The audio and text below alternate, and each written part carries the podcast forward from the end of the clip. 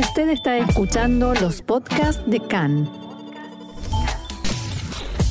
CAN, Radio Nacional de Israel. Continuamos aquí en CAN, Radio Reca en español, Radio Nacional de Israel. Vamos a hablar de economía y para eso nada mejor que recurrir a una persona que, como suelo decir, es especialista en simplificar lo complicado, el economista y periodista Adrián Filut. Hola Adrián, shalom y bienvenido una vez más a CAN en español. Shalom Roxana, gracias por, eh, por la invitación. Un gusto. Adrián, quería preguntarte, me gustaría preguntarte sobre cómo se está utilizando el tema de la economía en la campaña electoral. Y no hablo de un partido en particular, sino en general, cómo, cómo se utiliza y cómo está influyendo el tema de la economía en la campaña de cara a las elecciones de noviembre. Mira, es una pregunta súper interesante y la respuesta es bastante triste ya que eh, lo que vemos es eh, básicamente una, un uso eh, de corte populista en, en la campaña de todo lo que tiene que ver con cuestiones económicas.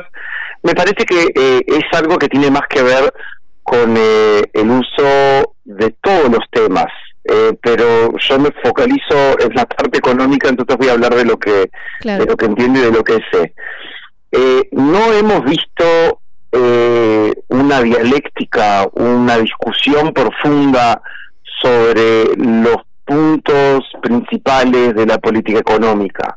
O sea, no se ha dado ninguna discusión sobre si hay que subir los impuestos y agrandar el gasto público, si hay que achicar los impuestos y achicar el gasto público, si hay que generar deuda para invertir en infraestructura nacional, en qué tipo de infraestructura nacional, eh, reformas estructurales importantes no han sido parte de, la campaña, sino vemos, digamos, pequeñas utilizaciones eh, bastante superficiales eh, como por ejemplo eh, Netanyahu que dice yo voy a resolver el problema de la vivienda cuando estuvo 12 años en el gobierno, ¿qué hizo durante los 12 años? O sea, eh, el otro día eh, hicimos un análisis que la vivienda en Israel, el aumento del costo de la vivienda en Israel es el más alto de la OECD, de la OCDE y eso fue durante el periodo de Netanyahu. Pero, por ejemplo, si miramos eh, del otro lado, si miramos a la PIB, que es, primer ministro en este momento, y vemos qué es lo que ha dicho con respecto a qué es lo que piensa hacer a nivel económico en caso de que logre eh, retomar eh,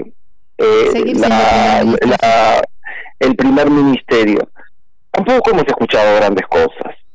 O sea, lo que vemos es básicamente, Roxana, eh, una especie de elecciones que tiene que ver, eh, como decía, de un sistema bastante populista en donde es estás a favor, digamos, estás a favor de Perón o estás en contra de Perón, sos kirchnerista o no sos sos peronista o no sos peronista, sos vivista o no sos vivista. Es decir, estamos en un sistema que es dicotómico eh, a lo personal y es vacío en lo ideario. No hay ideas, y en ese en ese sentido eh, es bastante preocupante la situación porque uno entonces pregunta entonces para qué seguimos invirtiendo miles de millones de shekels en elecciones para que uno cambie al otro y, cobre sueldo de, miembro de la Knesset o sea cuál es cuál es el objetivo de este de este de este proceso interminable de elecciones una vez por año cuando todos sabemos y hemos hablado un eh, sin número de veces que todo este proceso de no continuidad gubernamental ya sabemos que tiene un costo altísimo para el ciudadano, porque no se puede planificar en un largo plazo y eso tiene, por supuesto, consecuencias eh, sumamente profundas y bastante nefastas, ¿verdad? Por ejemplo, nos gustaría ahora cerrar el tema de los, de los maestros. Sí, esa era mi siguiente pregunta. Claro, o sea, estaba seguro que me ibas a preguntar y como ya estamos en telepatía, en modo telepatía, ya me imaginé que me ibas a preguntar. Y es un excelente, es un excelente, es un excelente ejemplo, Roxana, porque ¿qué, cuál es el problema? Que hay que hacer una reforma profunda, no es solamente aumentarle el sueldo a los maestros, especialmente a los maestros jóvenes, que por supuesto se escapan de, del sistema educativo, porque es un sistema que no les ofrece absolutamente nada, no les ofrece ni un buen salario, pero tampoco le ofrece eh, oportunidades de avanzar o de ganar más porque los directores no realmente dirigen. O sea, en el momento que, uno, que un director no puede eh, premiar a los sobresalientes ni puede echar a los eh, a, los deficientes, no es director. Es una o es una maceta, es una planta, pero no es un director. Eso es lo que hace un director. Premia a los buenos y saca a los malos pero en el momento que no se puede hacer, entonces no eh, eh, estos estos maestros jóvenes no tienen horizonte. Y para hacer una reforma necesitas, por supuesto, un gobierno funcionando que pueda hacer reformas, que pueda ofrecer subidas de salario y por otro lado pueda eh, generar una reforma estructural profunda para, para tratar de salvar el sistema educativo israelí, que en un momento fue de los mejores del mundo, y ahora vemos que es bastante paupérrimo eh, lejos cuando lo comparamos eh, con Occidente. Adrián, eh, ¿cómo, ¿cómo observás, cómo analizás el comportamiento de este gobierno de transición respecto a lo que se conoce como economía de elecciones, esa forma populista de regalar y repartir dinero para comprar votos? Mira, yo creo que en ese sentido hemos visto una mejoría con respecto al gobierno anterior. Eh, no he visto muchos casos. Realmente el único tema, eh, digamos, eh, que ha subido con respecto a economía de elecciones es uno solo y es, la, es la cuestión de la nafta.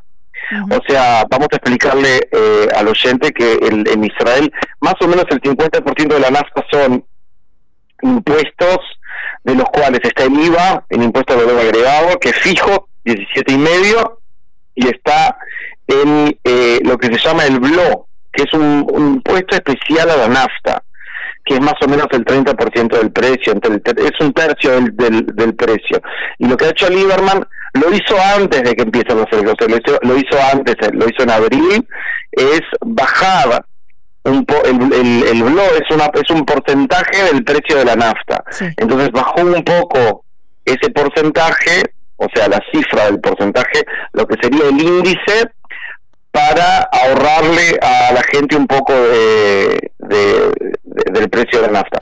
Pero en tal caso tendríamos que decir la verdad y recalcar que estamos hablando en primer lugar de un, eh, una acción eh, de política económica que fue recomendada por la OCDE, por la, por la OECD, eh, es antiinflacionaria y no es deficitaria, porque en definitiva no es que los ingresos fiscales han bajado, han subido un montón porque la nafta se disparó casi un 50%, entonces los impuestos por nafta se dispararon al cielo y a la, digamos a la, a la estratosfera y ahora ya volvieron a la atmósfera digamos estamos pagando todavía un, disparate de impuestos pero un poco menos digamos ¿ok?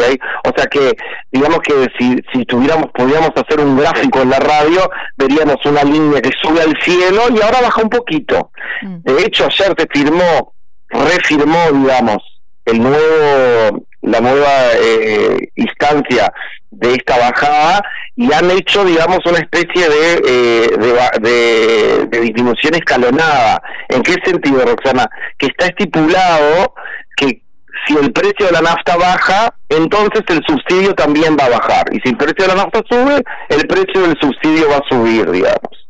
O sea que es bastante equilibrado, digamos. Eh, y por supuesto eh, es muy positivo porque la inflación, digamos, eh, hoy por hoy sabemos que el, tema de la nafta es un elemento inflacionario que no es solo la nafta, es el transporte.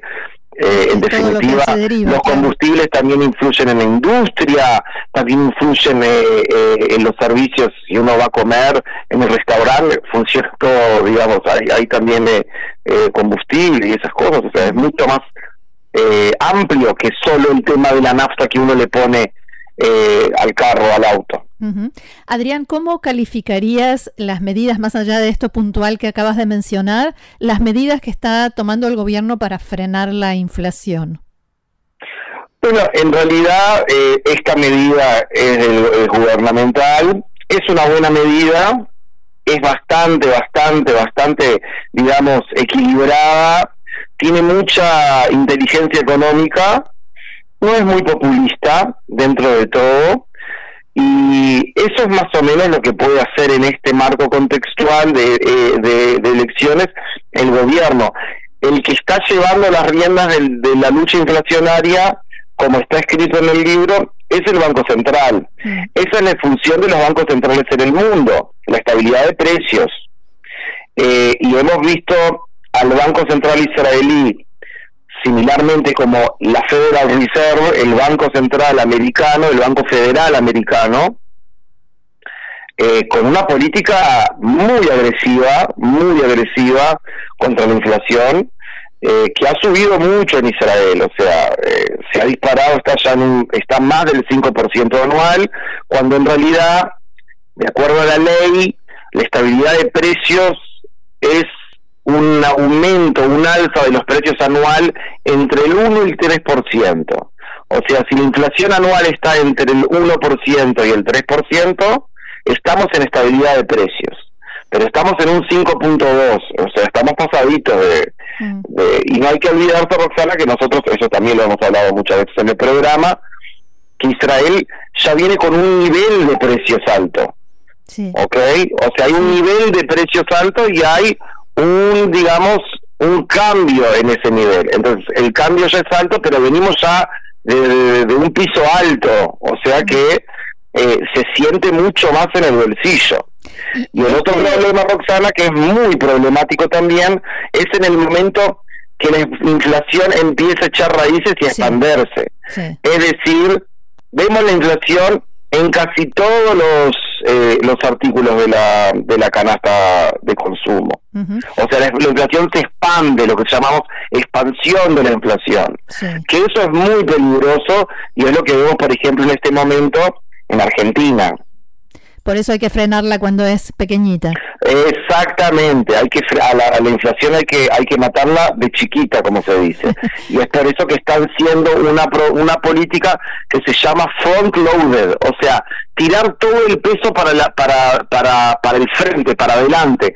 Es decir, bajar el martillo de 10 kilos pegar fuerte al principio y no esperar, porque digamos que la inflación es súper traicionera, nosotros como sudamericanos lo sabemos porque lo hemos visto con nuestros propios ojos y lo hemos sufrido eh, en carne propia, la inflación en un momento se despega, no es un proceso lineal, Roxana, no es algo que podemos decir, bueno, ahora pasa esto, ahora pasa. En un momento se despega y perdés el control. Y en el momento que perdés el control, como explicaba eh, Paul Volcker, el famoso banquero central americano, que fue el que destruyó la inflación en el 83 en, en Estados Unidos, el que pudo controlarla, en el momento que hablamos demasiado de inflación y que en definitiva la inflación empieza a ser parte integral y fundamental de nuestras decisiones económicas y financieras, quiere decir que no hay estabilidad de precios. O sea, la, estamos pensando todo el tiempo en la inflación, eh, nuestras decisiones económicas y financieras están basadas